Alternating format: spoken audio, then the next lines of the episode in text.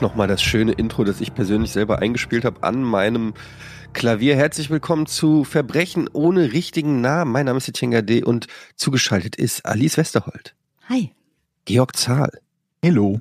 Und Jochen Dominikus. Hallihallo. Hey Leute, na, wie geht's? Ja. Ja.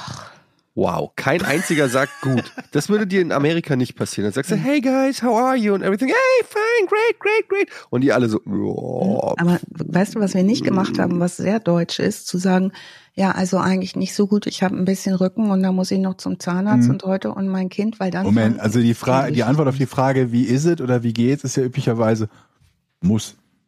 Stimmt. Boah. Ja. Was ist das? Was steckt hinter dieser Antwort? Muss heißt ja eigentlich, ja, ich lebe, Ich weil mein Organismus noch nicht versagt hat, aber alles andere äh, steht zur Debatte. Ja, oder halt einfach, ich habe keinen Bock mit dir darüber zu reden. Das ist ja auch eine Option. Das wäre ja sogar eine Win-Win-Situation dann. Eigentlich schon, ne?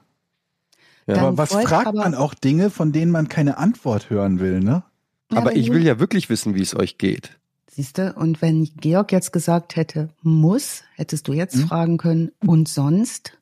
Mhm. Das wäre jetzt die nächste Frage in so einem. Aber wenn ich euch so sehe, dann habe ich das Gefühl, euch geht's gut. Ja.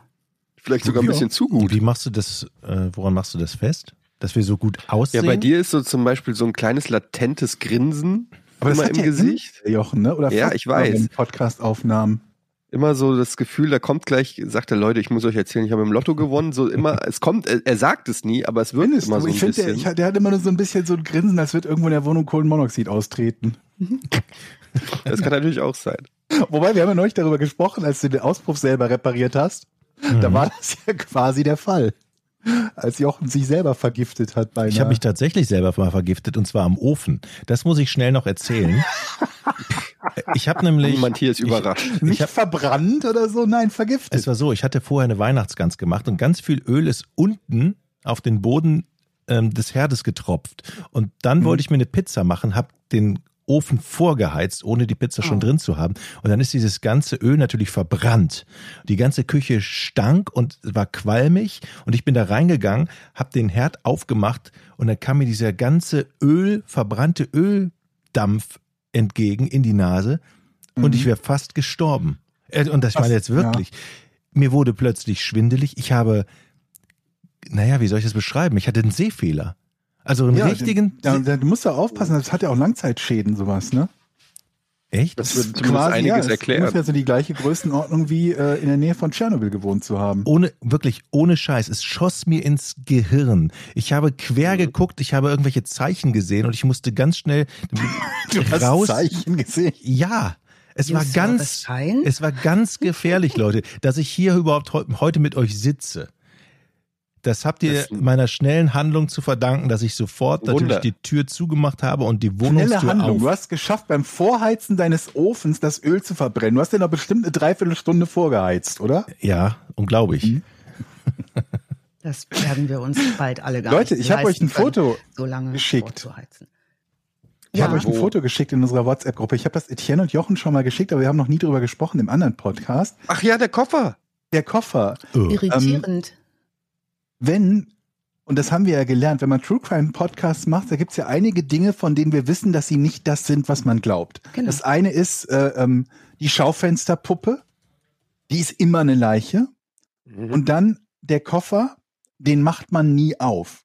Und jetzt habe ich bei mir um die Ecke im, im, im, äh, äh, in dem Park, wo ich mit, mit Poppy immer Gassi gehe, habe ich so einen Koffer gefunden, der da im Unterholz lag und äh, bereits geöffnet war, aber nicht so, dass ich komplett sehen konnte, was drin ist. Dann habe ich aus der Entfernung ein Foto gemacht, bevor ich da irgendwie ins Unterholz stapfe. Der lag, keine Ahnung, ich würde mal sagen, knappe zehn Meter vom Weg entfernt.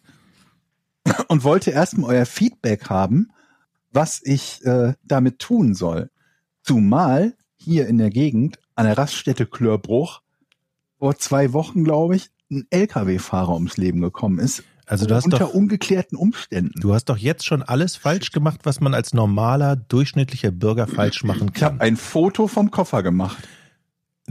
Ich würde, ich würde in solchen Fällen immer sofort die Polizei anrufen und sagen, Koffer im Wald, verdächtig, ich war's nicht, ich pack nix an, kommen Sie sofort. What? Ja, aber du machst dich ja schon wieder verdächtig, wenn du sagst, ich war's nicht. Genau. Und dann Wer außer der Mörder würde das sagen? Mhm, Stimmt, so. stimmt. Okay, okay, okay. Das Aber sag mal, wir sind doch ein True Crime Podcast. Ihr kennt doch Bear Brook. Ihr wisst doch, Ja. was alles im Wald gefunden werden kann. Ja, ja Also- eben. Ich würde, das erste, was ich machen würde, wenn ich so einen Koffer da sehe, Georg, ist mit einem Stock, mit einem Ast oder so, würde ich den erstmal öffnen. Da so ein bisschen reinpieksen und öffnen. Was ist gefährlicher? Der, also nicht gefährlicher ist ja nichts, es geht ja meistens um welche Leichenteile gefunden werden. Aber generell der Koffer oder die blauen Fässer? Die riesengroßen blauen Plastikfässer. Was gefährlicher Hm. ist. Ich glaube, Ja, ein also blaues Fass im Wald ist auf jeden Fall kein gutes Zeichen. Ja, ich hab mehr dann, Angst Dann eher noch der Koffer, weil den könnte ja tatsächlich jemand beim Wandern irgendwie verloren haben oder so. Ja, oder entsorgt. Ich glaube, scheiß ganz viele Leute, Koffer dann doch kaputt gegangen. ganz viele Leute entsorgen Halt, Scheiß ihren- Koffer! okay. Ja, kennst du, wenn man wütend man hat das Ding gekauft und denkt sich auch, geil, Ja. Kofferset 39 von Samsonite kosten die 200. Ja. Und dann nach, weißt du, ersten Mal im Flughafen irgendwie so eine, eine Ecke hochgezogen, schon Rad kaputt. Mhm. Dann läufst du durch den Wald und plötzlich platzt der Reißverschluss von diesem scheiß Koffer auf. Wenn du mit deinem neuen Koffer im Wald wandern gehst und da alle deine Butterbrote für die Rast reintust zum Beispiel. Ja, aber es gibt ganz viele Leute, die einfach ihren Dreck im Wald entsorgen. Die packen einen Koffer voll mit irgendwie einem alten Geschirr oder irgendwelchen Pfandflaschen oder irgendeinem anderen Scheiß fahren. Moment, warum Waldstück. Pfandflaschen? Welcher Verbrecher packt denn Pfandflaschen da rein? Ja, ich meine die Pfandflaschen, die kein Automat lesen kann, die man sein schon- Leben lang auf der Übrigens, Fensterbank äh, Meine stehen hat. Schwester beobachtete einen, also unseren lokalen Pfandflaschensammler an dem Koffer später, Oh. nachdem ich das Oh. Foto gemacht hatte. Ja. Siehst du? Ist die Frage, ist der der Täter Ja. Oder hat er, hat er da tatsächlich Pfandflaschen gefunden, Nein. die er irgendwo einlösen konnte? Und äh, das Krasse ist, also ich wollte euch diese Geschichte halt erzählen und dann hätten wir eine geile Fortsetzung gehabt in der kommenden Folge, indem ich dann mit Kamera da reingehe und das auflöse, was da drin ist. Mhm. Und äh, der Koffer ist nicht mehr da. Oh Mist. Da Oh aber Nein, das ist jetzt der scheiß Der Twist. Koffer ist weg, aber da waren Reifenspuren. Ja, hallo? Jetzt werden wir nie erfahren, was da drin ist. Nein. Jetzt aber doch die Wow. Polizei. Spätestens jetzt musst du die Polizei ins Boot holen. Ja, wisst ihr, Da was meinst du ich nicht, das glaube? war die Polizei, das war schon hier die Special Victim Unit? Also ich Nee, ich glaube glaub, eigentlich, dass das das Ordnungsamt Viersen war, die Nee. in dem Park halt immer aufräumen, die da entlang und den Müll wegräumen. Aber es kann ja sein, dass das die Special Victims Unit Viersen war. Ich, weiß gar glaube ob nicht, Viersen eine Georg. Weißt du, was Unit das war? Ich bin mir ziemlich sicher. Das war der andere True Crime Podcast Host von dem einen anderen True Crime Podcast, den es gibt. Es gibt gar keinen anderen. Da muss ich dich enttäuschen. Vor allen Dingen wohnt er auch hier in Dann Willig, ist gut. Na, dann stimmt den Schiefbahn? Ich glaube nicht. Ich bin Weil's einfach ja- so maßlos enttäuscht von dir, Georg. Ich weiß gar nicht, wie ich es in Worte fassen soll. Du Was hätte ich denn meiner. Meinung nach tun Nee, hab ich ja sollen? gesagt, Soll ich meine. DNA dahinter lassen? Dann nimmst halt einen Stock und pokst mal ein bisschen rein. Ja, und dann? Was ist, wenn da Minen drin sind? Was? Ja, wenn da Minen. Was denkst du denn? Hier alte DDR-Bestände. Gut, ich wohne knapp 600 Kilometer von der Grenze da entfernt, aber also ich wohne eigentlich näher an Röhr, weitaus näher an Röhrmond. Aber könnte ja sein, alte NVA-Minen hört man ja oft, dass in einem Hundepark, bumm, Also wenn es der Worst Case ist und es sind Minen, dann würde ich mal sagen, one for the team. Aber Gute Story auf jeden ja, Fall. oder oder äh, äh, ähm, äh, thermonuklearer Müll nee, nee, nee, nee. Oder Was? Asbest kann ja auch, guck mal, da war früher, war da nämlich in dem, wo der Park ist, war früher eine Müllkippe. Und da haben die garantiert tonnenweise Asbests entsorgt. Asbests entsorgt. Ja. Und, ne, Tüte, Asbest rein, Tüte zu, vergraben. Okay, Georg. Aber Ja. was ist denn mit der anderen möglicherweise logischsten Erklärung? Es ist Welche? einfach Schwarzgeld in diesem Koffer. Und du Ochse, D-Mark vielleicht sogar. du Ochse hast einfach Westmark, Entschuldigung. den besten ist? Punkt verpasst, um dir diesen Koffer zu schnappen und abzuhauen. Da war wahrscheinlich und drei dann- Millionen Dann Euro bin drin. ich nämlich dran, weil die, die Scheine, die, die Seriennummern haben und dann heißt es, ja, Herr Zahl, Sie müssen leider ins Gefängnis wegen der Oetker-Entführung. Machst du den Koffer auf und dann explodieren diese Farbbomben. Baff! Ja. Siehst du, da, wie, wie schon gesagt, da gibt's nichts zu gewinnen. Es ist Asbest drin, Minen, Leichenteile oder Ja, dann also in Zukunft immer da Also vorbeigehen und so Leichen, tun, als- Leichenteile wäre ja ein Gewinn, muss man ja, Ja, schon sagen. stimmt. Ich hätte natürlich, aber wir, wir hätten das natürlich auch so machen können, dass ich den Koffer direkt sprenge. Ich habe gehört, die Polizei macht das ge gelegentlich. Bei Koffern. Mit Sprengungen haben wir hier in Berlin sehr gute Erfahrungen gemacht. Kaum machst du Ja. sowas, brennt ein halber Grunewald ab, du. Ja, Ist ja. verrückt, ne? Okay. Apropos Grunewald. Ich weiß gar nicht, ob das irgendwas zu tun hat mit dem Kommen wir heutigen eigentlich noch zur. Folge? Wir haben gar nicht mal so viel Zeit. Ja. Das ist aber bei dir auch viel spannender, stelle ich gerade fest. Ja. Also, Weißt du, nachher heißt es wieder, die reden am Anfang so viel Unsinn. Genau, Wie ne? Unsinn. Wir müssen ja auch knallharte- über die Verbrechen aus der Nachbarschaft und die Kriminalfälle reden, die hier passieren. So, bei uns. Und da haben die, wir einen, ja? ja, und Die Leiche uns- von Klörbruch So. und der Koffer äh, auf der Pferdekoppel. Der Und ehemaligen. unsere in Berlin hier vor der Haus Schöneberg geklauten Türklinken. ja, Vielleicht gibt's eine einfach so. Verbindung. Ist Ja, mein Vespa-Spiegel wurde auch geklaut. So. Ja, die Leute schrecken vor nichts mehr zurück, vor gar nichts mehr. Pur Purge Night. Jeden Tag Ja. hier in Hamburg. Ja. Deutsch Night, zack, Vespa-Spiegel geklaut. Wer klaut einen die, keine, die müssen ja auch keine Angst vor der Polizei haben, die macht da ja nichts. Mhm.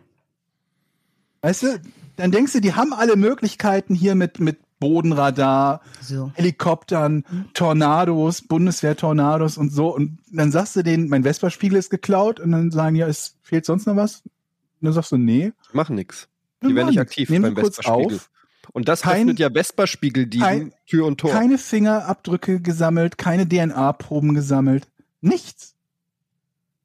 Und bei den Türklinken, na gut, wenn die geklaut sind, dann ist natürlich auch doof. Du, Weil wenn da, Georg, ich bin auch bestimmt eine halbe Stunde schreiend die Straße rauf und runter gerannt. Die Türklinken sind weg, die Türklinken sind weg. Du, da regt sich gar nichts. Da tut keiner war das was. denn, ähm, waren das denn auf beiden Seiten Klinken oder wie es sich gehört, auf der Außenseite Nee. ein Knauf? Nee, nee, nee. Beide Seiten klinken. Gehört sich Wer überhaupt macht nicht so. denn sowas außer Amerikaner? Hier das hab ich in- ja immer ich schon hab gefragt. eine Die Tür- Amerikaner sagen immer, wir sperren unsere Türen nicht ab. Ja, müsst ihr auch nicht, wenn der. Trottel aufhört, draußen Klinken anzubringen. Georg, ich habe eine Tür, Innenklinke, Außenklinke. Hier in Nordfriesland macht man das. Wir haben um die Ecke im Dorf ein Blumengeschäft. Die haben draußen Blumen stehen, Kübel, Sachen, die man einkaufen kann, Riesengelände, unabgeschlossen.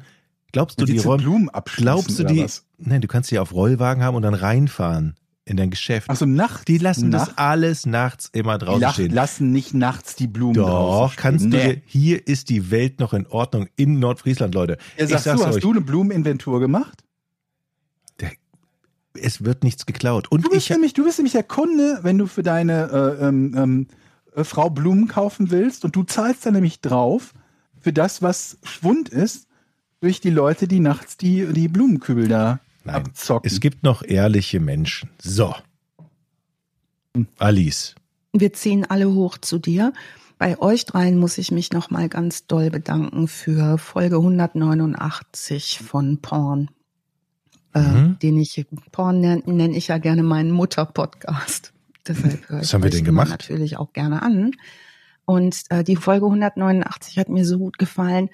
Zum einen, weil die Analperlen Schachbetrug heißt. Wer die noch mal nachhören möchte, Bester Titel. das lohnt sich. Und weil ihr so einen hervorragenden Gast auch dabei hattet, ne, Eddie? Mhm. Ja, Den Jan Gustafsson, ja. Ja, Wahnsinn. Und das hat so einen Spaß gemacht. Und damit äh, das anzuhören, was ähm, ja in dieser Schachwelt ist ja für mich eine ganz, ganz fremde Welt eigentlich. In die bin ich nämlich auch ein bisschen eingetaucht. Und zwar ähm, wird Schach Kam daher quasi der Fall zustande? Nee, den, der Fall kam daher zustande, weil wir beide ja mal mein Serienkiller-Quartett durchgeguckt haben, Georg, du und ich. Und Mhm. ähm, so wir so zehn aussortiert haben. Und der lag nicht ganz oben auf dem Stapel. Aber der war auf jeden Fall auf unserer Liste. Und die Schachreferenz in äh, eurem schönen Pörn- Pörnchen-Podcast äh, hat mir sehr, sehr gut gefallen. Und da habe ich noch mal ein paar Sachen dazugelernt, die ich ganz gut gebrauchen konnte. Also vielen, vielen Dank dafür. Ähm, die Schachgeschichte ist ja in einem Land sozusagen verankert, äh, in das wir heute reisen werden, um mal zum Fall zu kommen. Und zwar in ein Land, das 17.000, äh, 17 Millionen 100.000 Quadratkilometer groß ist. Wie viele Saarländer sind das? Also ich habe es nicht in Saarländer umgerechnet, aber die USA Mhm. hat 9,8 Millionen, Deutschland hat 357.000. Was hast du gesagt? Das ist Elf? 17 Millionen 100.000 Also Quadratkilometer. es ist nur, nur Russland. ähm, Mhm. Nur doppelt so groß? Da muss, ja. 17 Eddie ist, hat recht, Millionen. Russland. Oh, Schach, guck mal, ich habe einen. Saarlandrechner gefunden. Oh, sehr schön. Oh, scheiße, wie viele Nullen haben 17? 6, ne? Moment. 1, 2, 3, 1, 2, 3. So, ausrechnen. Also, 17, oh, ich habe Quadratmeter gerechnet. Moment, warte mal. Das muss ich ja nochmal meine Million, ne? 17 Millionen Quadratmeter ist meine Wohnung. Was, 17 Millionen Quadratmeter ist Ja, deine ja. Wohnung? Hatten wir doch schon drüber gesprochen mit all meinen Zimmern hier und so, wie das dann. Also, das ist, äh, sind 6615 Saarländer wow. oder 2,38 Milliarden Fußballfelder. Okay. Und Fußballfelder ist auch schon das Stichwort, weil die ähm, vieles dieser dieser mm, Quadratkilometer aus Fläche besteht tatsächlich. Und ähm, das hat, was die Besiedlung angeht, ein Ballungszentrum natürlich dieses Russland. Und wir begeben uns auch gleich in die russische Hauptstadt, nämlich nach Moskau und dort in einen Vorort von Moskau, der Mitischtschi heißt. Und jetzt denkt man, ja, ein kleinerer Vorort hat aber auch schon 173.160 Einwohner. Mhm. ist der, einer der größeren Orte rund um Moskau. Moskau selbst hat 10,5 Millionen Einwohner. Und äh, alles, was heute passiert, passiert dort. Und zwar in dieser kleineren Stadt, in diesem riesengroßen Moskau und das zu einer Zeit, in der es in der in Russland jede Menge politische Bewegung gegeben hat. Wir hatten beim letzten Mal ja auch schon einen Fall, wo es darum ging, wie spielen denn politische Umbrüche auch rein in zum Beispiel so viel Chaos, dass Menschen, die Dinge tun wollen, die deutlich nicht erlaubt sind, mehr freie Hände haben als äh, bei, sage ich mal, relativ gut organisierten Systemen, die es auch äh, enger machen, was die Handlungsspannbreite von Tätern angeht. Wir werden heute kennenlernen Alexander Jurjewitsch Pichuschkin, der am 9. April in diesem Vorort Mitischtschi geboren wird, und zwar 1974. Quasi unser Jahrgang. Mhm. So. Aber Äh, sprich zu- doch bitte für dich selbst. Im arithmetischen Mittel unseres Podcasts, würde ich sagen. Ich nehme den Jahrgang gerne. Ähm, die Kindheit ist, also wenn wir es mit Berichterstattung von russischen Fällen zu tun haben, gibt es deutliche Grenzen der Recherche, wenn es um Primärquellen geht natürlich. Ne? Zum einen gibt es eine große Sprachbarriere, wenn ich Pri- Primärquellen untersuchen möchte. Ähm, ich mein Kyrillisch ist so Mittel. Und zum anderen ist es auch so, dass vieles von diesem Fall äh, zwar im russischen Fernsehen später übertragen wurde und auch relativ viel Bericht erstattet wurde, aber es gibt halt jede Menge mehr Literatur von Menschen, die dann Berichterstattung gemacht haben in Großbritannien, in den USA, in Deutschland und so weiter. Es gibt ganz, ganz, ganz viel zu dem Fall. Relativ wenig gesicherte Informationen zum Beispiel über seine Kindheit. Also Alexander Pichuschkin äh, wird äh, geboren in eine Zeit hinein, in der das politische, politische System noch ganz deutlich UdSSR heißt und es eine Einheitspartei gibt, nämlich die KPDSU. Und ähm, der eiserne Vorhang noch ganz glasklar unten ist und noch nicht oben. Er wird auch geboren in eine Zeit, in der es den Menschen dort in diesem Ballungsgebiet Moskau nicht eben wirtschaftlich gut geht. Ähm, seine Mutter heißt Natascha, Natascha Pichuschkina, so wird es ja immer verweiblicht. Also Pichuschkin ist der männliche Nachname, Pichuschkina ist dann die weibliche Form. Seine Mutter Natascha ähm, zieht 1963 in die Wohnung, in der auch er dann später aufwächst. Und zwar in eine Zwei-Zimmer-Wohnung im fünften Stock in der Kersonskaya Nummer zwei. Das sind solche ganz großen Plattenbauten, wirklich gigantisch große Häuser in diesem ja, ähm, äh, Sowjetstil, muss man sagen, um viele, viele Menschen unterzubringen. Also dort wird 1963 die elfjährige Mutter von Alexander einziehen. Diese Wohnung befindet sich ungefähr sechs Minuten zu Fuß vom nördlichen Ende eines sehr, sehr großen Parks in Moskau und eines sehr bekannten Parks, der heißt Bitsevsky Park. Also sie zieht dort mit elf Jahren ein. Die äh, fünfstöckigen Gebäude, die da in dieser äh, Kersonskaya stehen, recht hoch und Plattenbauten, sind übrigens benannt nach dem damaligen Ministerpräsidenten Nikita Khrushchev. Die heißen Khrushchevski, diese Häuser. Ähm, das waren die ersten großen öffentlichen Wohnungsbauprojekte der Sowjetunion. In den 70ern wurde da groß aufgebaut. Die waren feucht, die waren relativ befreit von jeglichem Wohnscham und relativ vollgestopft mit Mietern. Aber es waren die ersten Häuser, äh, wo man sagen konnte, da wohnen, da, das ist so für eine Familie gemacht. Also man kann so eine Familie wohnt so in einer Wohnung. Also das, Wart ihr mal ja, in, Entschuldigung, äh, Gerne. ne? Wart ihr mal in den DDR-Plattenbauten? Jemand von euch? Ja, ich lebe ja in Berlin und ich Mm, nee. viel im Osten gearbeitet. Also Mhm. wenn diese Plattenbauten hat, folgten ja einem eigentlich genau diesem Baustil dann später in den 80ern. Ähm, wenn man unten reingeht, zum Beispiel die hier Frankfurter Allee gibt solche großen Häuser oder in, ähm, im Osten von Berlin ähm, gibt es zum Beispiel hinterm Ostbahnhof die ganz berühmte ähm, Straße der Pariser Kommune. In diesen Häusern kann man sich verlaufen. Man geht da unten rein ja. und dann hast du solche Zwischengeschosse. Jede Tür sieht gleich aus. Ja. Und ähm, in der ehemaligen DDR hat man zum Beispiel deswegen unten, damit die Kinder ins richtige Haus reingehen, verschiedene Tiere unten an die Wände gemalt, damit die ihre Häuser wiederfinden, weil alles sehr Das- gleich aussieht. Genau, das wollte ich nämlich, äh, wollte ich nämlich äh, ähm, auch, auch sagen, beziehungsweise ausführen. Zum einen, dass die halt gigantisch groß sind. Also wirklich so, dass du. Ich hatte einen Onkel, der, äh, also ich habe überhaupt Familie gehabt in, äh, in der DDR und ein Onkel wohnte halt äh, zusammen mit seiner Familie in einem von diesen Plattenbauten. Ich habe über Jahre mir nie wirklich merken können, welcher Hauseingang das ist. Und Hauseingang ist auch nicht gleich Hauseingang. Du hast dann irgendwie einen Hauseingang und von dem führen dann wieder alle möglichen Wege, wie in so einem riesen Krankenhaus oder so ähm, und bis du dann in der richtigen, äh, im, im richtigen Teil, im richtigen Haus bist. Aber an sich waren die zumindest damals, das müssen auch so 70er Jahre oder ein bisschen früher gewesen sein, Bauten relativ fortschrittlich. Ja. Zum einen, weil die genügend Zimmer hatten für eine kleine Familie, also drei Zimmer in dem Fall, glaube ich, oder sogar vier. Ähm, zum zweiten, weil die ähm, eine Toilette und ein, äh, ähm, ähm, Waschgelegenheiten in der Wohnung hatten Genau. was jetzt auch nicht komplett üblich war. Und mit dem großen Nachteil halt, abgesehen davon, dass es nicht schön war und sehr viele Leute dort wohnten, dass ähm, viele von den Wänden und Zwischenwänden innerhalb der Wohnung halt nur Betonplatten sind. Genau. Und halt so drei, keine Ahnung, bis fünf bis zehn Zentimeter dick, wenn überhaupt.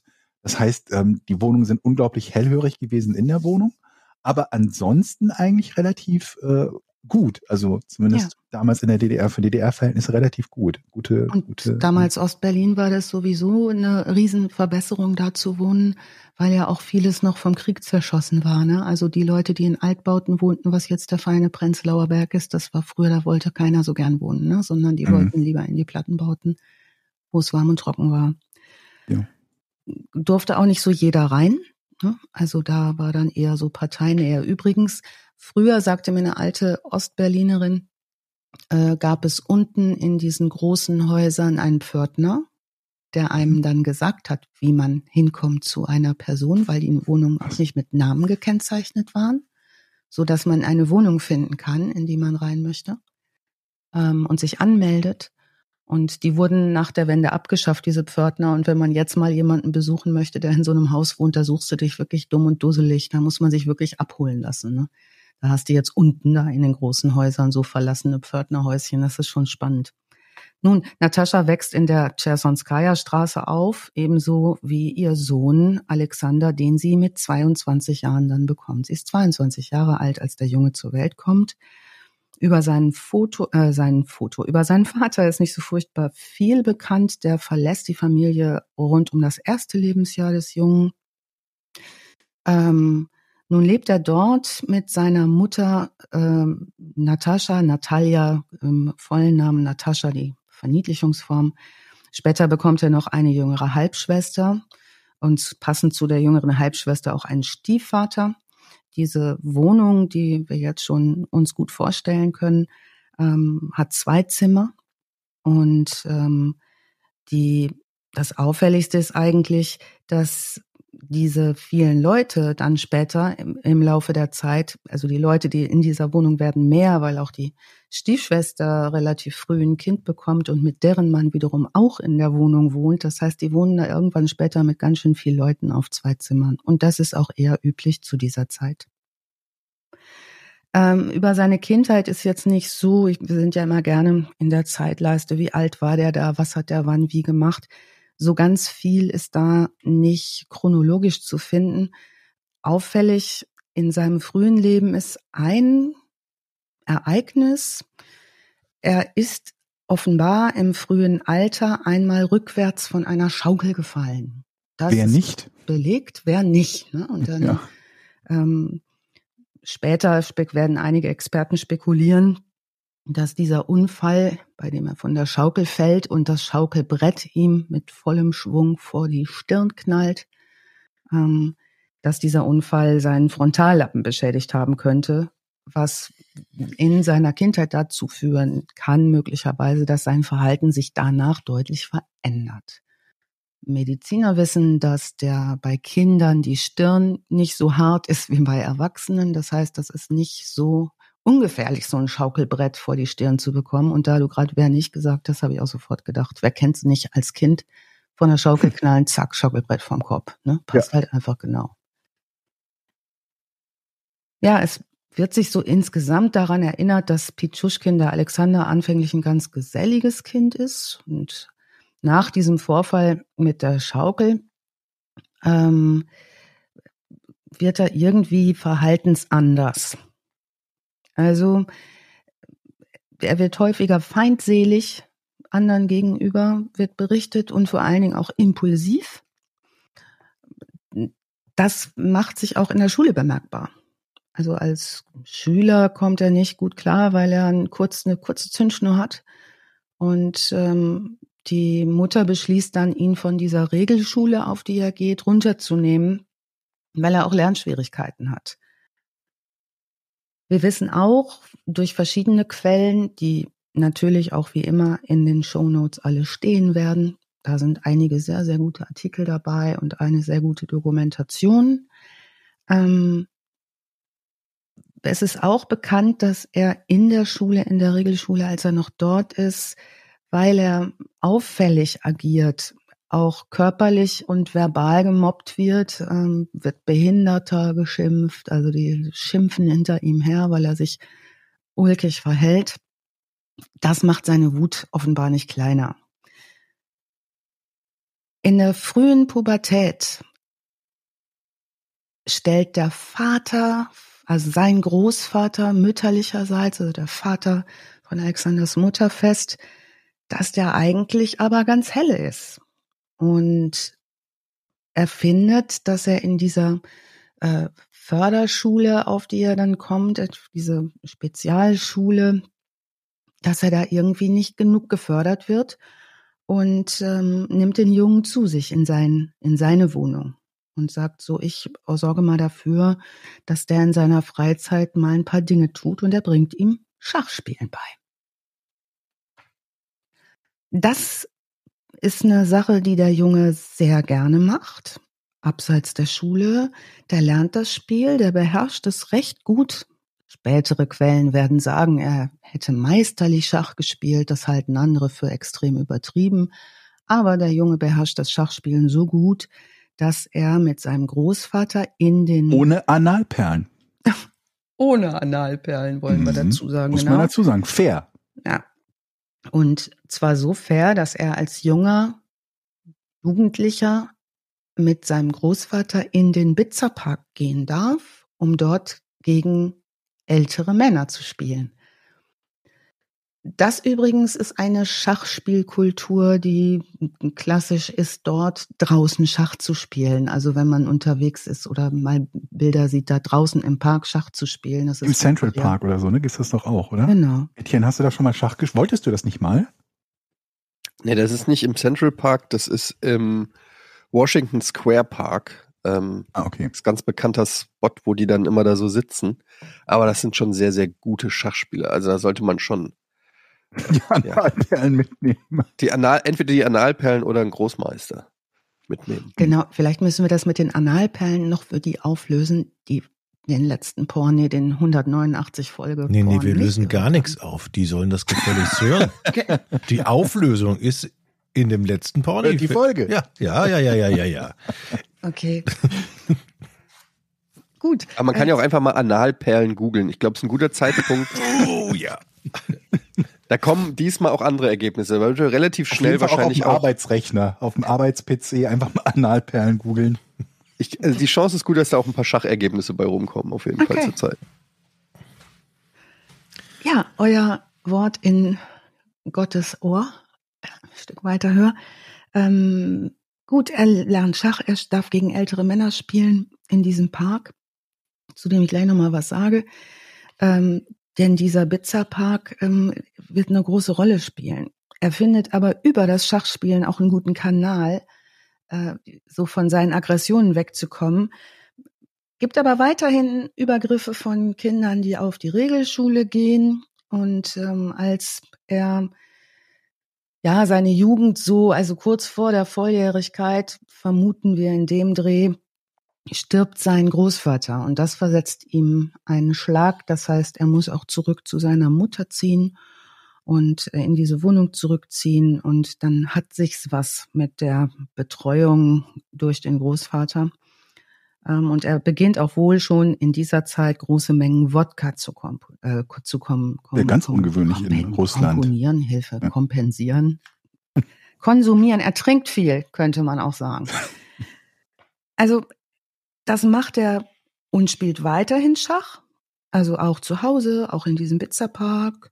Trinkt auch mit anderen Männern Wodka, was jetzt aber auch zum Volkssport gehört. Also das ist jetzt auch nicht so unüblich, so wo wir sagen würden, da sitzen Leute und saufen im Park. Wodka ist halt das Wässerchen übersetzt und wird da stark konsumiert. Ähm, Im Gegensatz zu denen, mit denen er trinkt, äh, kann er ganz gut den Überblick behalten. Da wollte ich noch ganz kurz was zu sagen, weil dieses, dieses Verhalten mit irgendwelchen Fremden irgendwo im Park zu trinken, das kennen wir ja jetzt nicht unbedingt. Also die Nein. meisten von uns, würde ich mal sagen, kennen das nicht unbedingt. Mag sein, dass es es auch gibt. Aber das scheint da gar nicht so ungewöhnlich äh, gewesen zu sein, vor allen Dingen zu dieser Zeit, also vor allen Dingen noch zu UdSSR-Zeiten, denn ein anderer sehr bekannter Serienmörder äh, aus ähm, der Sowjetunion damals noch, Andrei Chikatilo, hat auch sehr viele seiner Opfer damit gekriegt, dass er ihnen halt Alkohol und Essen angeboten hat. Also die beiden Sachen, wenn dann ein Fremder auf dich zukommt und sagt, hier kriegst du ein bisschen Alkohol, komm mal mit in den Park, war jetzt nicht so mega ungewöhnlich. dass Mhm. da vermutlich würdet ihr meistens Nein sagen, wenn das passiert. Ja. Und äh, ja, also auch ein anderer Was, hat was das, für ein Essen. ja, kommt eben, kommt drauf an was, ne? Schnitzelbrötchen oder so, lecker. Ja, siehst du? Kann man schon mal sagen, pff, warum nicht? In den Park. Oh, okay. Da hinten, wo dunkel, ja, ist dunkel. Der Park ist übrigens sehr groß, dieser Pizza Park. Super. Das, äh, ich will es jetzt in, in Saarländer umrechnen, aber der ist äh, 22 Quadratkilometer groß. Also da Ja. ist schon eine Menge Holz. Also Dir? der ist riesig. Der, diese 2700 Hektar, das ist schon, ne, da ist klar, dass nicht überall Parkbänke stehen und Laternen. Das ist das eine. Und das Mhm. andere ist, wenn man mal jetzt über Central Park nochmal geht, die hat es ja gerade gesagt, ne, da wird auch Schach gespielt, der ist 843 Hektar groß und der ist schon riesig, dieser Central Park. Also das ist ein, stellt euch den Bitzewski Park, diesen Bitzer Park auch genannt, vor wie so einen langen, hügeligen Wald. Der hat Bäume, der hat Bäche, der hat Lichtungen. Im Winter wird da Ski lang gelaufen. Also das so groß ist der, dass das wirklich ein äh, eher wie so ein Nationalpark schon fast ist. Ähm, die, diesen, dieser Park ist im Prinzip umgeben von diesen Zehntausenden von Menschen, die in diesen Wohnblöcken, wo überall Satellitenschüsseln dran kleben, ist eigentlich ein ganz berühmtes Bild, ähm, stehen. Manche Leute nennen diesen Teil in Moskau einen sehr düsteren Teil von Moskau. Also dieser Bizza-Park ist jetzt nicht so das, was wir uns als fröhlich und hellen Park zum Verweilen vorstellen. Der ist mit der U-Bahn so eine halbe Stunde fährt man rein ähm, aus dem Zentrum der Stadt. Äh, auf Russisch ähm, sagen die Leute Sopamira oder übersetzt das Arschloch der Welt. weil in diesem Park wohl einfach auch eine Menge los ist. Mm. Ja, was jetzt passiert, ist, dass er noch vor seiner Volljährigkeit auch weiterhin jetzt Großvater gestorben, wieder zurück zur Mutter in die beengten Wohnverhältnisse, äh, weiterhin angesprochen auf übelste Weise von ehemaligen Mitschülern und Regelschülern. Er beginnt ein sehr finsteres Hobby, so ein Bully-Hobby zu entwickeln. Das wusste zu der Zeit auch jeder, dass der das tut, weil die Kinder, die anderen nämlich Angst vor ihm hatten. Immer wenn er wusste, er geht irgendwo hin, wo andere Kinder sind, ähm, hat er in der Zeit eine Videokamera dabei. Die nimmt er mit und bedroht andere Kinder. Also zum Beispiel hat er einmal, das wird später ausgesagt, bei einer Gelegenheit äh, nimmt er ein, ein kleines Kind, hält das am Bein fest, hängt es so kopfüber hoch am Bein und sagt in die Kamera, du bist jetzt in meiner Macht, ich werde dich aus dem Fenster fallen lassen, das sind 15 Meter und dann bist du tot. Und diese Videos, so wird berichtet, ähm, schaut er sich selber auch wiederholt an, um so eine Machtgeschichte für sich zu haben. Ja, Wohnsituation bei der Mutter. Er schläft auf der Couch im ersten Schlafzimmer, also im ersten Zimmer der Wohnung. Das dient auch als Wohnzimmer. Natascha, seine Mutter, schläft in diesem Zimmer allein auf einem großen Bett, zehn Meter von ihm entfernt. Äh, dann gibt es das zweite Schlafzimmer. In dem lebt dann zu dem Zeitpunkt Pitschuschkins äh, jüngere Halbschwester Katja mit ihrem Ehemann und einem Sohn. Also Privatsphäre ist da auch nicht so wirklich. Später gibt es Menschen, die die Mutter von Alexander interviewen, die sich äh, all das, was jetzt in Folge passieren wird, nicht erklären kann. Und da gibt's noch mal einen Einblick in die Wohnsituation, den würde ich später noch mal dranhängen, dass ähm, wenn sich das noch mal anbietet, denn da ist schon klar, das ist ganz was anderes, als wir es so aus, sage ich mal, europäischen Wohnverhältnissen kennen. Wir nähern uns dem Beginn der Dinge, die nun passieren. Es ist der 27. Juli 1992. Alexander ist 18 Jahre alt. Er lädt einen Klassenkameraden ein, einen ehemaligen, nämlich Michael O.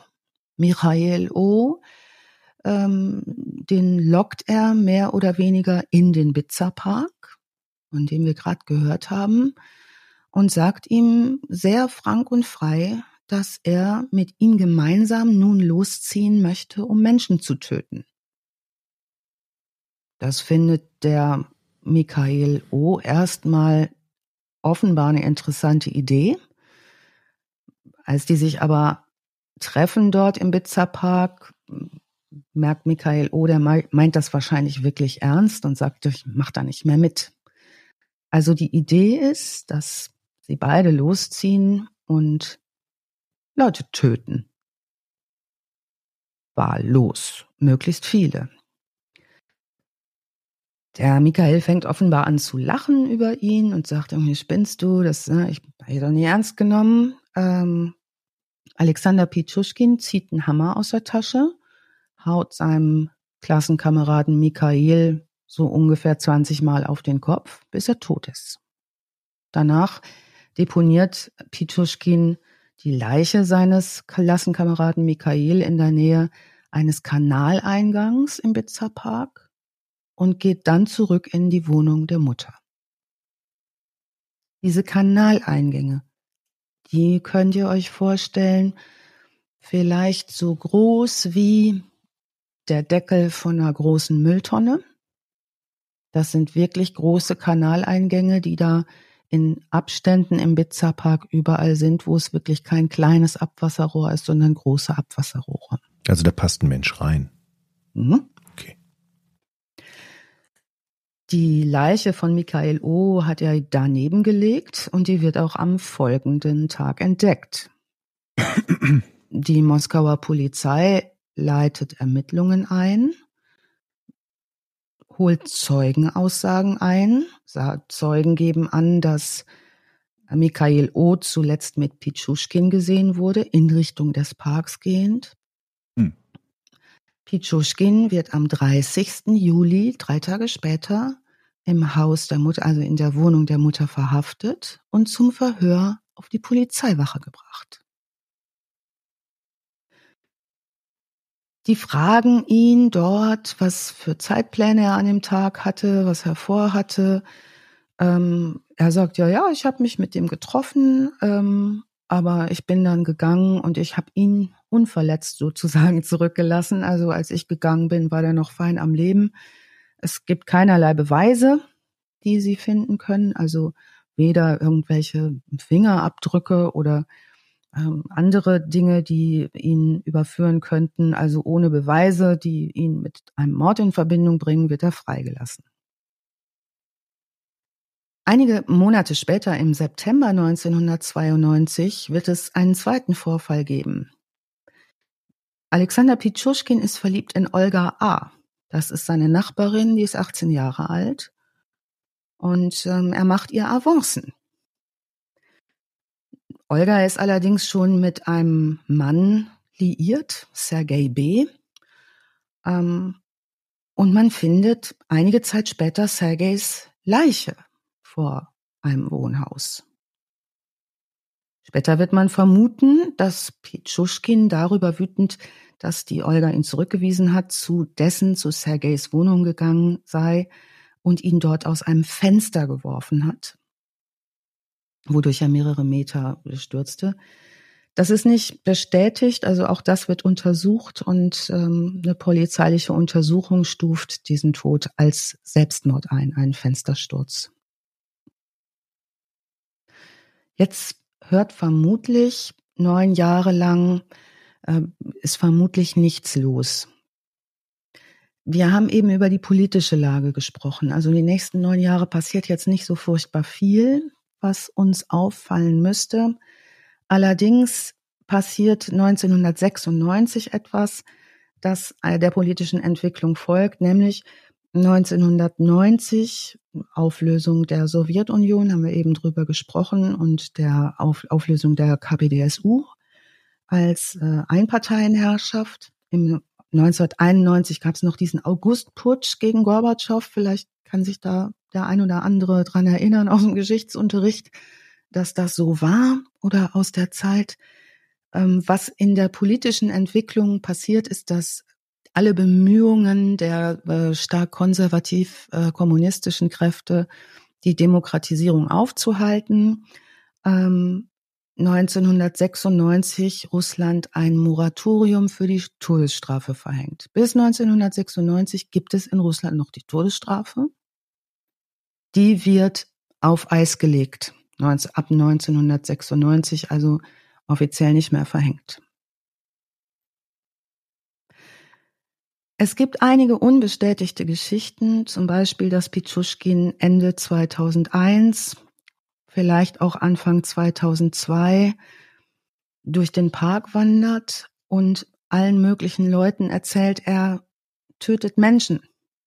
Und zwar nicht nur einmal oder manchmal, sondern sehr, sehr regelmäßig. Später wird er begründend sagen, weil es das ist, was ich tue.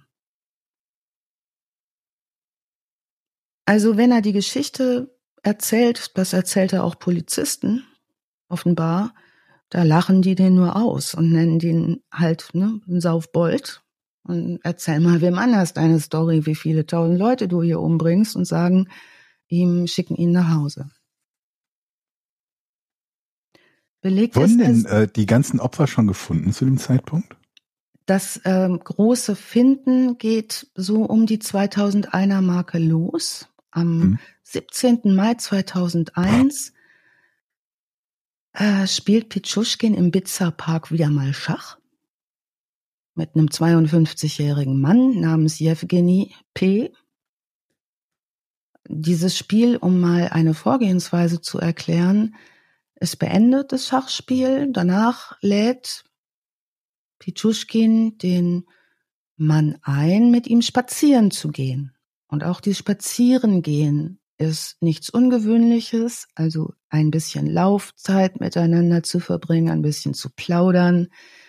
Er läuft mit ihm, sagt jetzt Mensch, das heute ist 17. Mai 2001, das ist der Jahrestag von meinem Hund, der gestorben ist. Also jetzt ist der gerade ein Jahr tot und lass uns doch das Grab von diesem Hund besuchen im Bitzer Park.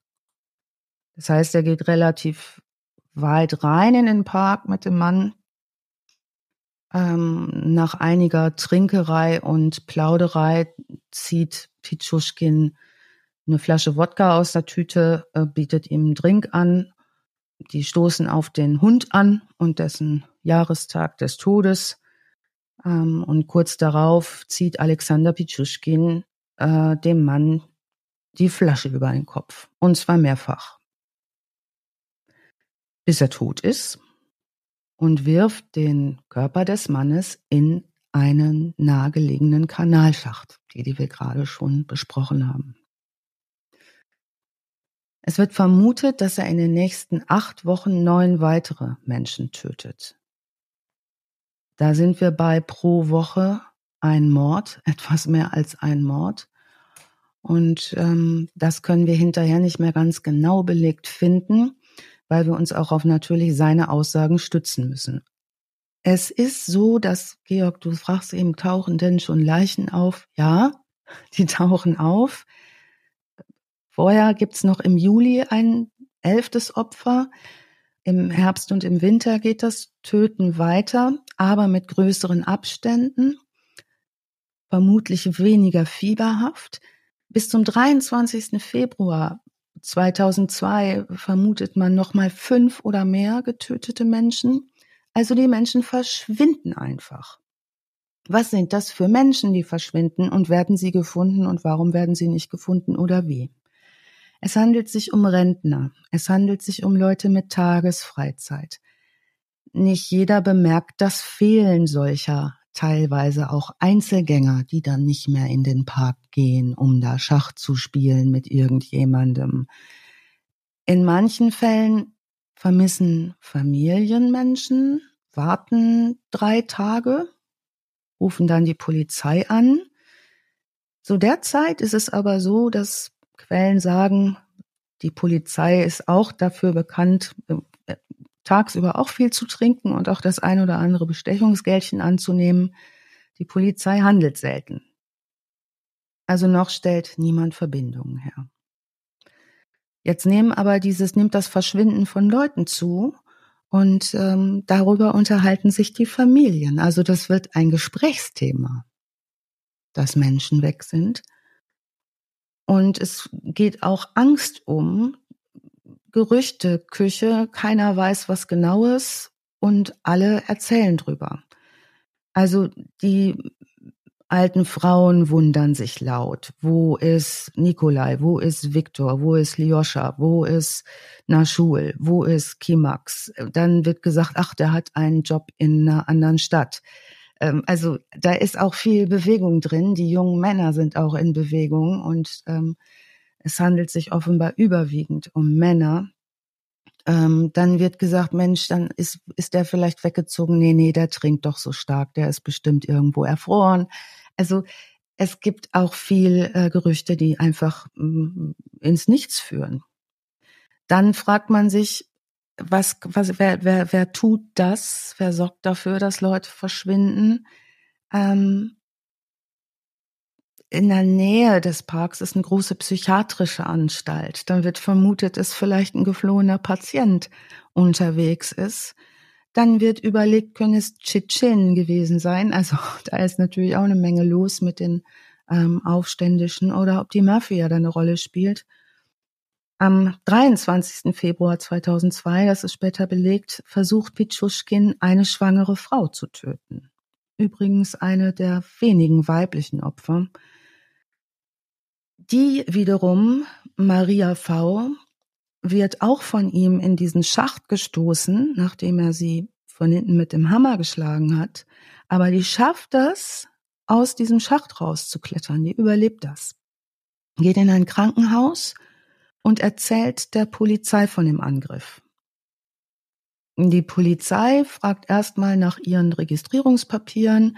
Das ist keine so unübliche Frage, weil zu der Zeit Millionen russische Bürger mehr oder weniger illegal in Moskau leben, also nicht gezählt, um dort Geld zu verdienen. Die Arbeitsplätze sind knapp außerhalb der Hauptstadt Moskau, also gibt es ganz, ganz viele Leute, die ohne Papiere dort unterwegs sind.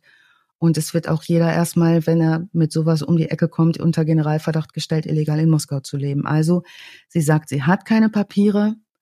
Ähm, und die Polizei sagt, ähm, dann würden sie mal darüber hinwegsehen, wenn sie mal ähm, nichts weiter über diesen Angriff sagt.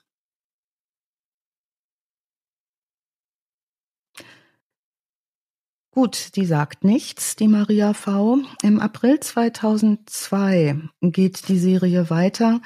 Wir wissen, dass Pichuschkin in den nächsten zwei Wochen drei weitere Menschen tötet. Ende April, Anfang Mai ist ein weiteres Opfer Michael L., der ist 13 Jahre alt. Ziemlich unwahrscheinlich, dass ähm, er, dass das Bekannte waren. Also zumindest kam, kommt der Junge nicht aus den Wohnhäusern der Chesonskaya. Ist auch nicht ganz klar, wo die sich getroffen haben, aber es wird vermutet, sie haben sich auf dem Karkowka-Prospekt in der Nähe der U-Bahn-Station getroffen. Da stehen viele Jugendliche und Kinder rum mit Lederjacken und trinken Wodka aus Plastikbechern, so wie es halt junge Menschen machen, die wenig zu tun haben, ähm, hängen da neben den Blumenständen ab und neben den Kiosken. Man vermutet, sie haben sich da getroffen. Dort gabelt wohl Pitschuschkin ihn auf. Ähm, Spaziergang wird anvisiert ähm, durch, die, durch das verschneite, durch den verschneiten Park. Ähm, es wird ihm wohl Kameradschaft angeboten, also mit Respekt und lass uns trinken. Und plötzlich bekommt der Junge einen Schlag auf den Kopf, gefolgt von einem Stoß in den Abwasserkanal. Der Pichuschkin dreht sich um und geht. Was er aber nicht bemerkt in der Situation ist, dass sich die Jacke des Jungen beim Hineinstoßen in den Kanal in einem Stück Metall verfangen hat. Also schafft der Junge das aus dem Kanal herauszukriechen, ähm, findet einen Polizisten außerhalb des Parks und erzählt, was ihm passiert ist. Der Polizist sagt dem Jungen, er soll mal nach Hause gehen. Jo. Hm? So ein Quatsch, was du da erzählst. Ne? Betrunken. Eine Woche später ist der Junge wieder da an der U-Bahn-Station mit seinen Kollegen und sieht zufällig Alexander Pichuschkin.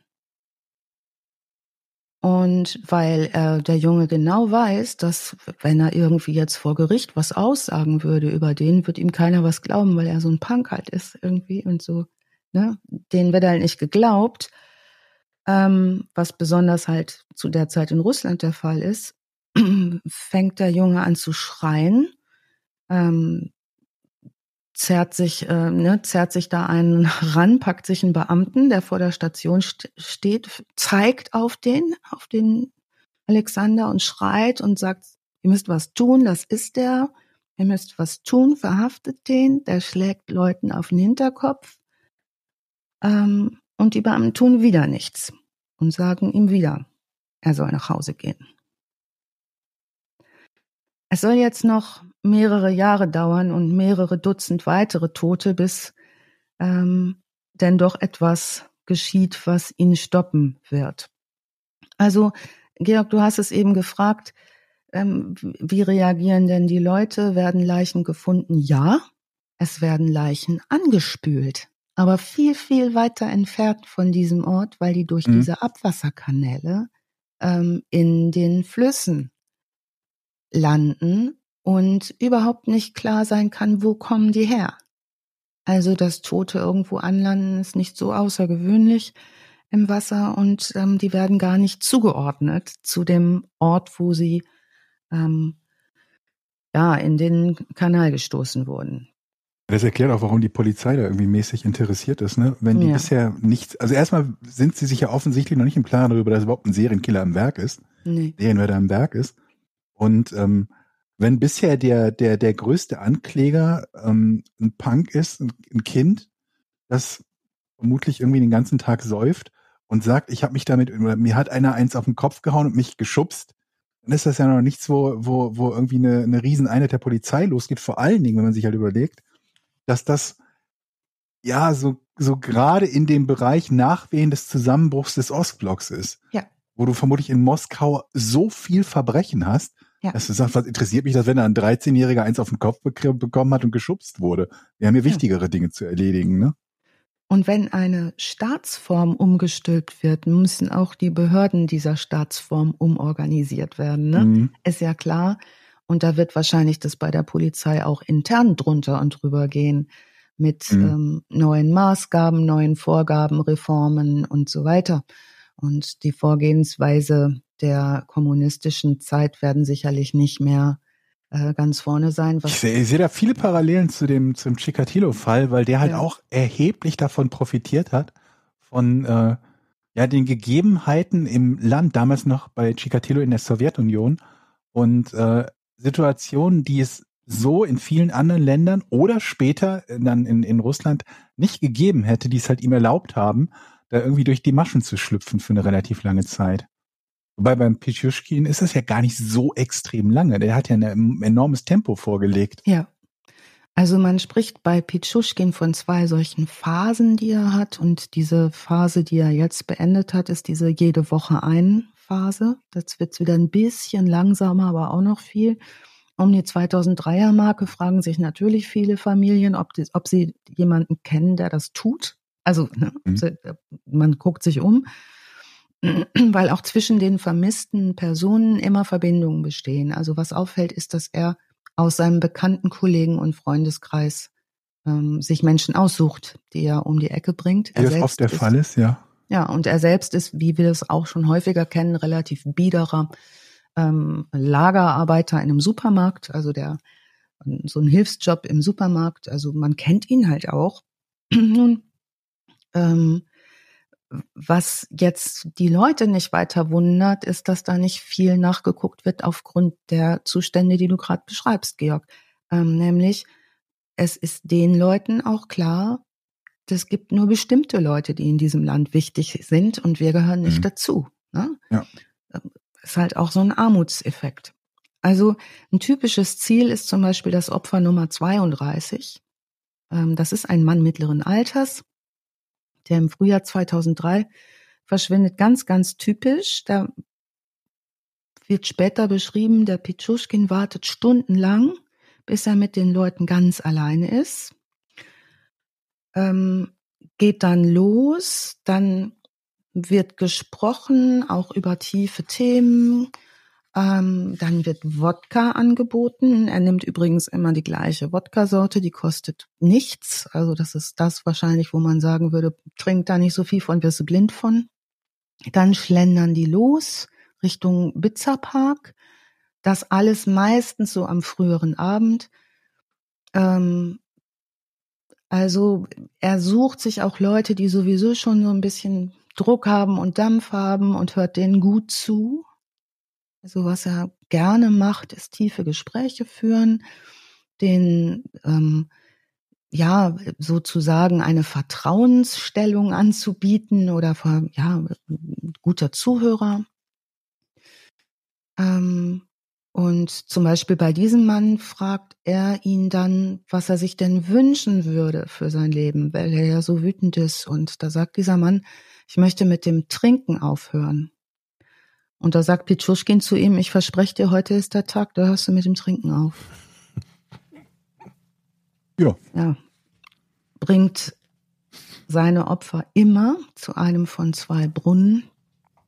Diese Brunnen, diese Abwasserkanäle, die mit dem riesigen Abwassersystem verbunden waren.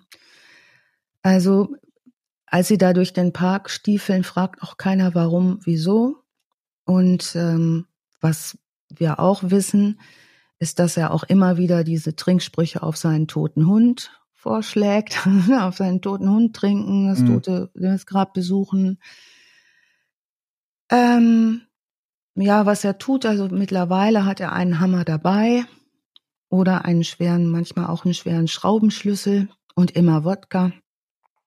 Was jetzt seit 2003 beginnt, ist eine neue Art des Tötens. Er schlägt sein Opfer nicht nur hinten über den Kopf, sondern macht es bis zu 20 Mal und hinterlässt dann sowas wie eine Visitenkarte, nämlich ähm, das Tatwerkzeug, wenn es die Flasche war, ähm, in Kopfnähe oder am Kopf oder Stöcke und Äste, die er dann noch sucht. Ähm, manchmal sagt er auch, waren die gar nicht tot, dann hat er die nur so in den Abwasserkanal gestoßen. Also auch das, ne, Tod durch Ertrinken ist da möglich, das ist gar kein Problem. Am 15. Oktober 2005 findet die Polizei Moskau äh, die Leiche des 31-jährigen Nikolai A. In dieser Leiche steckt im Kopf eine Flasche einen Monat später finden sie noch ein anderes Opfer, einen 63 Jahre alten Mann. Zwei Wochen später finden sie ein drittes Opfer, Wladimir D. Und eine Woche später finden sie wieder ein Opfer. Also jetzt geht es los, dass er auch die Leichen liegen lässt. Also ne, gar nicht immer in diesen Abwasserkanal packt. Im November 2005 und jetzt wird doch mal ein bisschen mehr ermittelt, ähm, finden sie einen ehemaligen Polizisten tot im Wald. Nikolai S. So, das ist nun die erste Person, die nicht nur verschwunden ist, sondern entdeckt wird, markiert wird und zweifelsfrei als ermordet eingestuft wird. Das Wichtigste ist aber, dass er das 41. Opfer ist, und jetzt können wir im Nachhinein natürlich wissen, wenn wir zählen, also mindestens 40 Menschen müssen vorher verschwunden worden sein. Jetzt äh, entdecken die Detektive äh, beziehungsweise die Ermittler des Innenministeriums und der Generalstaatsanwaltschaft, dass es sich wohl um eine Serie handeln muss. Wir können in einigen ähm, Dokumentationen und verschriftlichten Interviews Interviews lesen mit Alexander Bukanowski russischer Serienkiller-Experte, der sagt als Ermittler, vor der Perestroika war das System besser. Also er beschreibt genau das Phänomen selbst, dass sie als Polizisten relativ wenig ausgerichtet haben. Also bis zur Weihnachtszeit werden insgesamt sieben Leichen entdeckt. Sie stellen fest, keines der Opfer scheint ausgeraubt geworden zu sein, aber sie haben alle wie eine Signatur, nämlich diese schrecklichen Verletzungen am Kopf, Verstümmelungen mit äh, Wodkaflaschen oder mit Holzknüppeln. Und jetzt ist klar der russischen Polizei, sie haben einen Serienmörder auf freiem Fuß. Jetzt wird Moskaus Elite-Mordkommando eingesetzt, was sie für solche Fälle aufstellen. Der leitende Ermittler, der jetzt eingesetzt wird, im Februar 2006, ist Andrei Suprunenko. Es gibt noch keine Hinweise auf die Identität des Mörders. Die Ermittler holen Beweise von den Tatorten, sie finden aber wenig und setzen auch einen erfahrenen Forensiker ein, nämlich den erfahrensten, den sie haben. Das ist Professor Wladimir Woronzow. Und der untersucht die Körper. Und der bemerkt mehrere Verletzungen am Rücken und an der Seite des Kopfes und im Gesicht, die sich alle ähneln. Also der vergleicht die und kann auch noch mal verifizieren, ähm, dass alles mit einem Hammer passiert ist bei diesen Toten und ähm, dass es eine, ja, eine, ein Muster gibt. Jetzt wird jeder befragt. Dieses psychiatrische Sanatorium ist da in der Nähe des Bitzer Parkes dort wird gefragt, ob da vielleicht einer ent, ja, entlaufen ist und sich im Park versteckt und Menschen tötet. Alle werden befragt, jeder Verdächtige wird verhört. Es passt irgendwie aber keiner so richtig rein. 200 Polizisten sind im Park unterwegs. Dann verhaften sie einen äh, Mann, der zufällig tatsächlich einen Hammer in der Tasche trägt, allerdings zum Eigenschutz. Nach 24 Stunden wird klar, der Mann hat ein Alibi und ist nicht der Mörder. Ähm, und eine Woche später entdeckt man äh, die Leiche einer Frau. was wir sehen können bis ungefähr Februar 2006, dass von Oktober 2005 an dieser Modus operandi sich verändert hat, dass auch das Spektrum an Opfern größer wird. Also er nimmt jetzt nicht nur Männer, Schwache, Alkoholiker, Rentner ins Visier, sondern auch jüngere Männer, Frauen, auch Kinder. Wir wissen hinterher belegt, dass zehn seiner Opfer in demselben Gebäudekomplex, in diesem Vierhäuserkomplex, in dem er gelebt hat, äh, gewohnt hat. Und zwar ganz in der Nachbarschaft. Ab Anfang 2006 werden jetzt die Fäden zusammengesponnen. Einige der Leichen seiner Opfer sind so fünf Meilen entfernt, kann man so rechnen ungefähr äh, in, äh, im Klärwerk tauchen welche auf. Also es ist schon alles sehr, sehr bizarr. Die werden viel später erst damit in Verbindung gebracht. Viele Leichen tauchen überhaupt nicht auf. Also man glaubt bis heute, dass wahrscheinlich 13 Leichen, einschließlich dieses Opfers 32, irgendwo im Abwassersystem einfach stecken geblieben sind. Also was nicht unüblich wäre für so ein großes Abwassersystem.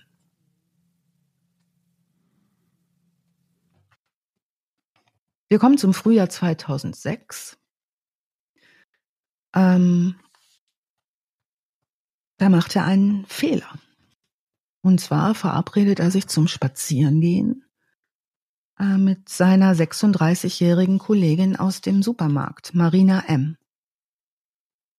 Es wird später gesagt, Marina hm, ist misstrauisch ihm gegenüber. So stimmt aber zu, mit ihm zu gehen. Sie hat einen Sohn und schreibt ihm eine Nachricht und sagt, ich gehe jetzt mit Pichuschkin spazieren und schreibt dem Sohn ihre Handynummer auf. Pichuschkin weiß das auch, dass sie das tut. Später wird er in einer Aussage sagen, sie sind spazieren gegangen, sprechen über wichtige Dinge. Was ist Liebe? Ist Liebe echt? Ist Liebe erfunden? Ähm, eins dieser routinierten Gespräche, das er führt. Später wird ein Gutachter sagen, er kann sich quasi übernatürlich konzentrieren auf Menschen. Ähm, er behauptet auch immer, wie ehrlich er ist und dass man sich auf ihn verlassen kann. Und vor Gericht sagt er später, ich sage immer genau das, was ich denke. Sie kann sich nicht vorstellen, dass ihr irgendwas passieren kann, weil sie ja auch Kollegen sind. Ähm, Sie plaudern, machen Witze, rauchen zusammen, gehen spazieren. Ähm, und irgendwann scheint ihr klar zu werden, dass der nicht in guter Absicht unterwegs ist. Und äh, tatsächlich wird auch sie Opfer und ähm, er tut genau das, was er mit allen anderen auch gemacht hat, bis auf, dass er sie nicht in die Kanalisation stößt. Jetzt kommt die nicht nach Hause. Und der Sohn, der kriegt das natürlich mit, ne? Und ähm, kriegt auch mit, dass ihre Leiche im Park gefunden wird. Der ruft seinen Vater an und sagt, wir müssen die Polizei anrufen. Ne? Ähm, die gehen mit der Notiz von der Mutter und ähm, dann gibt's wohl auch noch Videoaufnahmen von der U-Bahn-Station. Wir sind ja auch in der Videophase mittlerweile angekommen. Also wird Putschusch, äh, Pichuschkin verdächtigt. Ihre Leiche wird, wie gesagt, im Bitzerpark entdeckt und zwar komplett mit seinen Markenverletzungen. Sie hatten U-Bahn-Ticket dabei, äh, die Kameras werden aufge, ausgewertet und äh, zwei Nächte später, kurz vor Mitternacht, wird die Polizei bei Pichuschkin die Wohnung stürmen. Also die durchsuchen das Schlafzimmer, das Wohnzimmer, ähm, ganz viel Bereitschaftspolizei in Stiefeln mit automatischen Gewehren, mit Handschellen, treffen die Mutter an, die später sagt, die waren sehr nett und wollten eigentlich nur mit ihm über, mit ihr über ein paar Einbrüche sprechen. Ähm, und die Mutter sagt, nee, hier hat niemand irgendwas getan. Also die Mutter ist sich überhaupt nichts bewusst. Bei dieser Suchung finden sie ein Schachbrett Und dieses Schachbrett ist wie eine Art Notizblock mit Zahlen versehen. Nun, äh, sie konnten, können ihn verhaften. Nachbarn später sagen, es gab einen totalen Schock, als wir hörten, dass es der Alexander, kurz genannt Sascha war. Ähm, also, dass sich das keiner hat vorstellen können. Auch die Halbschwester zu der Katja, zu der sei er immer so lieb gewesen und äh, niemand kann sich das erklären. Auch, dass er offenbar sich Opfer sucht, die er kennt. Später wird er, wird festgestellt werden, dass er ähm, eins seiner Lieblingsbücher, was auch bei der Haussuchung gefunden wird, ist Dale Carnegies How to Win Friends and Influence People. Also zunächst, er wird verhaftet, leugnet er alles, sagt, sie haben den Falschen, aber wird verhört weiterhin und ähm, nach diesem Verhör gesteht er den Mord an Marina M. Also nach seinem Geständnis sitzt er da lange alleine mit dem Verhörer. Ähm, ja, was er, was dann auffällt, ist in diesen Monaten nach seiner Verhaftung, dass offenbar er über diese Taten, die er dann zugibt, sehr, sehr stolz spricht.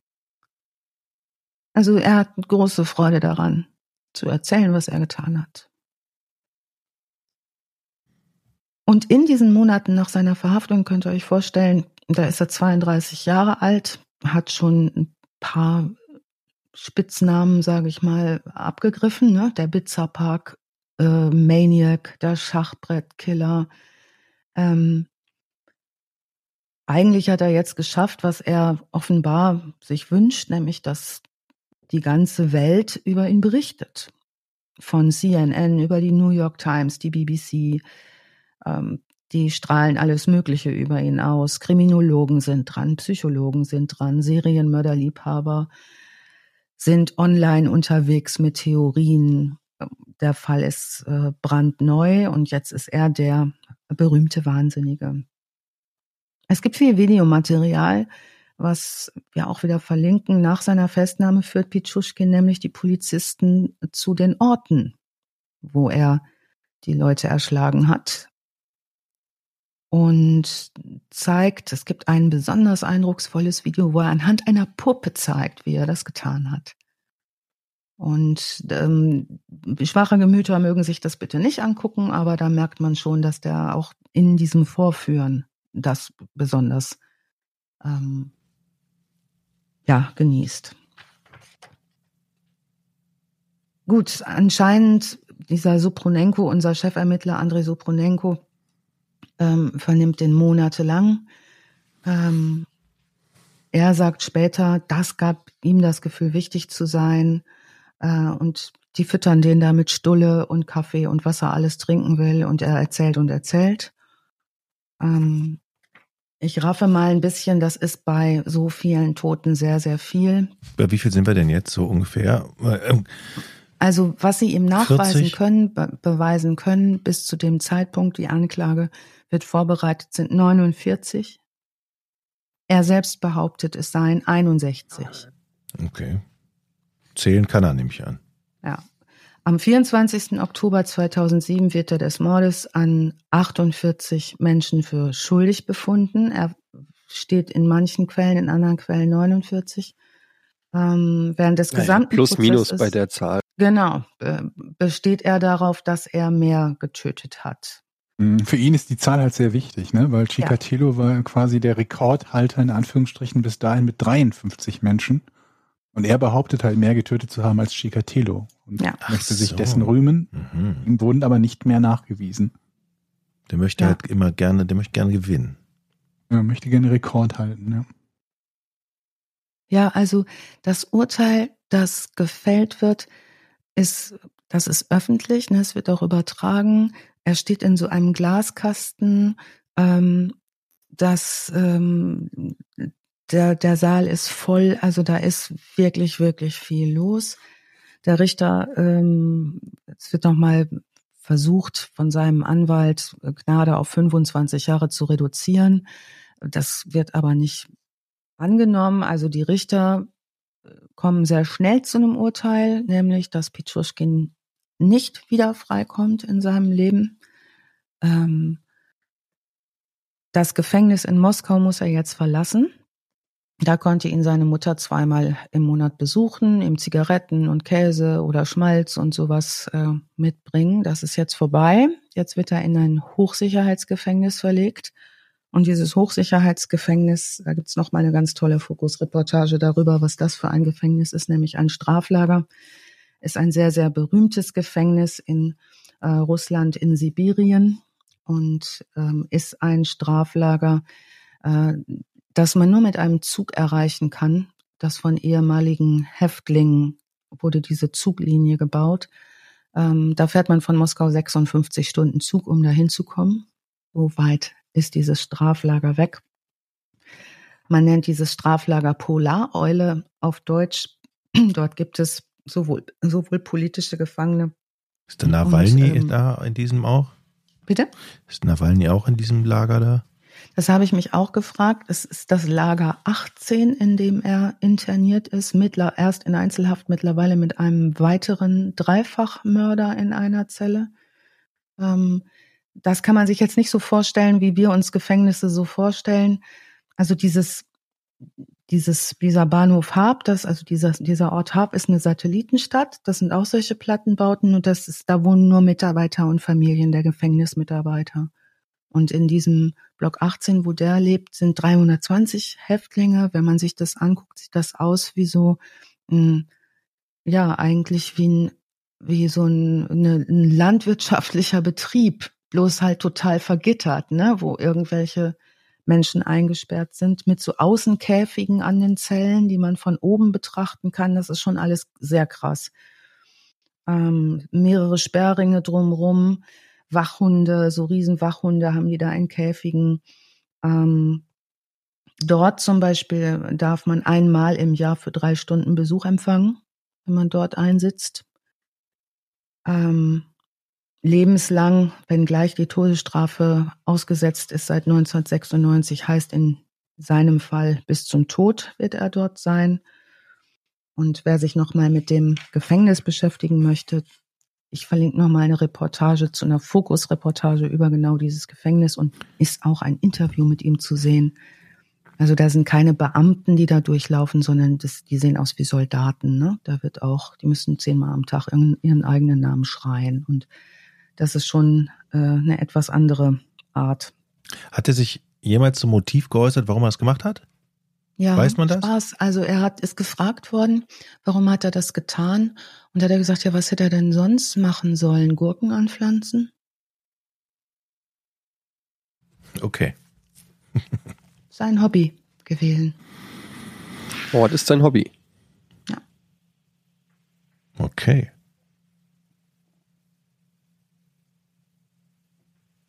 Wow. Hm? Ja, also der Fall ist deswegen jetzt sehr gerafft gewesen, weil es dazu könnt ihr euch vorstellen, Unmengen von Zeug gibt, was man sich angucken kann, wenn jemand in der Dimension mh, hm, unterwegs ist. Die interessantesten, sage ich mal, mh, hm, Dokus dazu verlinken wir nochmal, auch diese Fokus-Geschichte. Ähm, was ich sehr, sehr interessant gefunden habe, war über die Wayback Machine nochmal zu gehen. Da findet man auch nochmal einiges. Was momentan ganz schwierig aufzurufen ist, sind ähm, russische Quellen. Also hm. da habe ich jetzt nicht so furchtbar viel gefunden. Hm. Krasser Fall auf alle Fälle. Auf alle Falle. auf alle. Ja. Das, das ist, ist, das der krasseste eigentlich, den wir bislang hatten? So rein von der, vom Bodycount? Ich glaube, wir hatten schon mehr, ne?